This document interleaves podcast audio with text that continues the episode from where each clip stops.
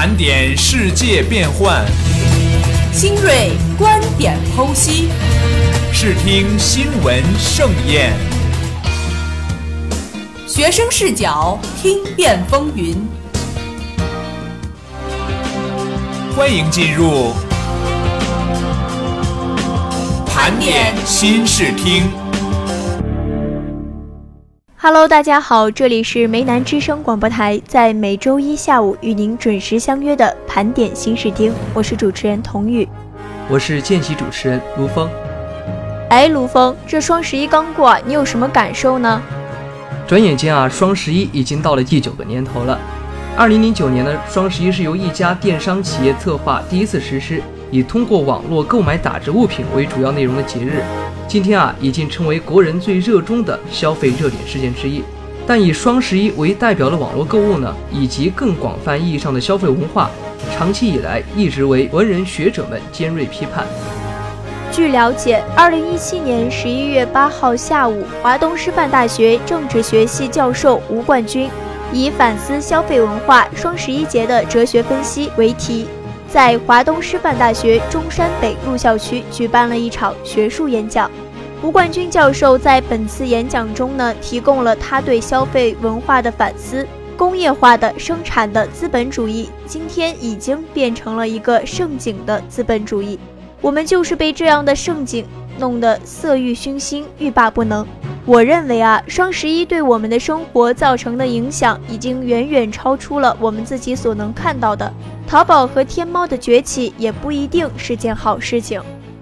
对啊，现在我们生活中的各个面其实都是交织在一起的。我们应该如何理解我们当下的生活？我们自己的生活本身起了哪些变化？其实啊，网购已经成为我们生命的关键部分。最近几天有一张图片呢，我们都很熟悉。只要一打开手机 APP 或者是任何浏览器，我们都会被这个东西轰炸，那就是天猫的宣传图片。早在一个月前，我们就已经进入到双十一的节奏中，因为这两年天猫推出了一个新的玩法，叫做交定金。其实双十一已经是在方方面面都渗透到了我们的生活当中。其实我觉得双十一不只是一个节，它本身在我们的生活中也扮演了重要的角色。在过去的六七年来，双十一在我们的生活当中是一路的冲杀，我们也一路斗志昂扬的迎合，血拼到精疲力尽。所以整个天猫、淘宝、阿里巴巴的商业帝国神话。建立我们欲望本身无限制昂扬的基础上，我们不断的花钱，而且过度的花钱，不到最后没钱了都停不下来。这样呢，思考当下生活的时候，我们就会发现，我们今天当下的生存已经跟买连在一起，进而我们让它定义自己，只有买买买的人生才是完整的人生。生活在当下的中国呢，这样一个时代，网络购物已是生命的一个关键部分，一个定义性特征。我们自以为具有的人类尊严，已经跟买买买这样的行为联系在一起了，否则人生就是不完整的。这样的话呢，双十一已经成为标示我们作为人而存在于当下的关键符号。所以可以说啊，双十一的成功，一方面呢是商业的运营，阿里方面成功的借用了之前作为光棍节的双十一，把这一天打造成了一个网络购物狂欢节。但更深层次的原因呢，是因为今天中国社会的变化，这个变化呢，使得一批人需要有代表他们、标识他们特殊性的这样一个东西，所以才有了双十一。京东的六一八也这样莫名其妙的就成功了。双十一总算是还有一个光棍节这样的借口，而京东呢，随便搞一搞就成功了。对啊，双十一的历史已经有七八年了，这是疯狂的历史。双十一的很多相关词呢，都有点血腥暴力。虽然我们都没有感觉到，比如什么叫备战，什么叫秒杀，什么叫血拼，都是非常血腥乃至军事化的语词，但我们已经对此毫无感觉。实际上，在我们这个时代呢，这些字眼本身意味着我们的生存已经进入到某种状态。还有一个词叫剁手，要戒掉双十一购物这件事情，恐怕比戒毒还难。所以，剁手党还有没有救？该怎么去救？我觉得啊，更值得我们当代人去思考的，就是这个买买买的举动为什么停不下来？你今天不想剁，不想网购了，明天很快购物车就会再次装满，这是为什么呢？我觉得啊，谈论到我们今天的时代，需要理论和思想。亚克拉康是法国的精神分析学家，我觉得他的整个理论的穿透力很厉害，对于精神学的分析也有再造之功。我在这里呢，要用到他的一个重要的观点：当你需要一个东西的时候，你是在什么意义上说你想要？拉康在观念上做了区分，他认为需求和欲望是完全不一样的。这个区分呢很有价值。比如说，当我脑子里想要某件东西，我把它放到购物车里时，我就是在精神分析的意义上与这个产品发生了关联。但这到底是需求还是欲望呢？好，接下来听一段好听的音乐。音乐过后，我们继续盘点新视听。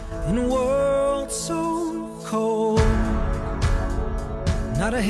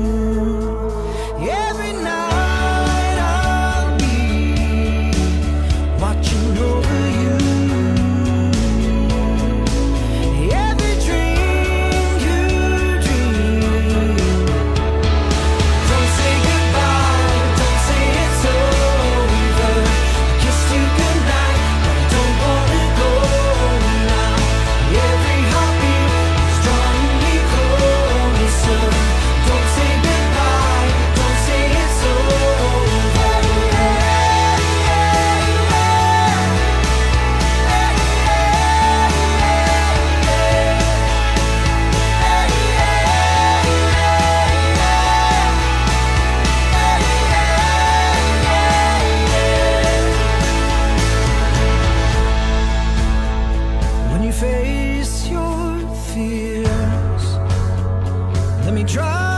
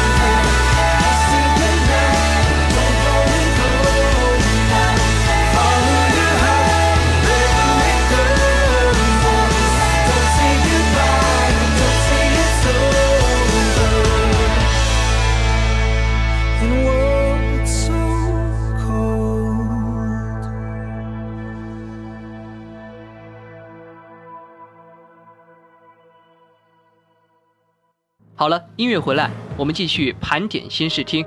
说完双十一啊，接下来我们再来聊一聊十月九号上午，医护人员一万五千次按压击退死神的医学史上的奇迹。在十一月九号上午，柳州市中医医院急诊科成功抢救心脏骤停两小时的患者。按照常规诊治，抢救超过三十分钟，如果患者仍没有恢复呼吸、心跳，抢救就可以终止。但医务人员锲而不舍地持续给患者胸外心脏按压，保证了患者大脑的供血供氧，成功抢救了一列心脏停止两个小时的患者，创造了医学史上的一个奇迹。听到这里啊，首先让我们为急救医生点个赞。但是从这个新闻，我们也可以想到，在前几年社会舆论对于医患关系的争论，医生救不活病人，家属呢往往会认为是医生的责任，医生的错误，对医生的治疗不但不感谢，还大打出手，把病人死亡的责任完全推卸给医生和医院。但是我觉得，医生的职业道德其基本准则就是拯救每一个病人。但是世界上也并不是每一种病症都会有治疗方案的，患者家属呢更多的是多多理解医护人员。从上面的一条新闻，我们也可以看出来，医生对于我们病人所做的努力。医闹的最终结果呢，不仅仅是对自己、对医院、对医生，更会对全社会的价值观造成消极影响。特别是在发生纠纷之后，患者一方采取最多的方式还是去医院闹。凭良心讲啊，不能全怪患方。救济制度的不健全和司法腐败等原因，使得大多数患者也无心无力走司法途径。所以说，缓和医患矛盾，单靠医院是没有办法的。领导息事宁人的一贯做法，使得医患纠纷出现一个恶性循环，闹得越大，得到的赔偿越多，患方胃口也就更大，闹得更欢，赔偿更多。尤其是在一些媒体的煽风点火之下，随着事件的扩大化，医院更多的呢是一种无奈。其实这方面需要多方面的解释和理解，也需要有专门的机构来调查此类问题。我们也需要多多理解一下医护人员的工作。最近啊，看到这样一条新闻。湖北武汉蔡甸区区委正申请将蔡甸区更名为知音区。更名原因呢，首先是想要发扬当地的知音文化，同时还因为原来的名字不好记。有些朋友啊觉得知音这个名字确实比蔡甸更文雅好记，但也有不少朋友觉得地区改名会给居民造成不少困扰。其实很多地名本身呢就有历史文化色彩，改名呢反而会丢失当地的文化元素。我觉得一个地方的地名呢，本来就是一个地方或者一个区域文化的沉淀，甚至是一个地方的价值体现，是老一辈人的记忆。一个城市的知名度，并不是靠名字有多好听，而是看一个城市的特色和经济繁荣。更重要的呢，是一个城市的文化精神。其实啊，有很多城市的古名称都挺好听的，比如说西安呢，以前在历史上就叫做长安。改了地名，失去的也是一种韵味，就像前几年戏谑的“枣庄王”，我乃朱马店四十三公袁术之内等等，将古时比较文雅的地名改得面目全非的现象，说白了也是当地文化缺失的一种现象。而且啊，改名也会引起一些混淆和不必要的麻烦，改名字牵一发而动全身。特别是地区改名，许多原地区的居民呢，都需要修改身份证、户口本等证件地区名。所以啊，我觉得地区改名不应当只是一个或者几个负责人的突发奇想，更应该需要当地居民的讨论，符合当地特色，上报上一级行政机构批准了才行。最后啊，让我们来了解一条和每个人都息息相关的新闻。滴眼药水啊，总是很痛苦的。无论如何控制角度和按压的力度，都免不了泪流满面。所以，到底是我们太菜了，还是制药公司的错误呢？美国媒体在一份报告中指出，人眼能够容纳的液体约为二十五微升，而市面上贩卖的眼药水一滴的剂量约为五十微升，也就是说，一半以上的眼药水都被浪费了。当然，其他的研究也佐证了这一说法。今年五月，医学杂志刊登的一篇研究文章称，很大一部分眼药水被浪费了。对于这样的浪费，眼科医生、制药公司、研究人员一直以来都很清楚，但他们对减少浪费并不感兴趣，因为减少一滴眼药水的剂量要冒着减少销量的风险。所以，二零零六年一份刊登于学术期刊上的研究证明了，十五微升滴剂与大滴剂一样有效。这份报告的作者为制药巨头 AGN 工作，但十一年来，AGN 仍然没有生产小液滴眼药水产品。对于这个研究呢，该公司也不予置评。美国加州梅林癌症康复中心的管理人员表示。制药公司在人们不知情的情况下，将人们置于一个浪费的处境中。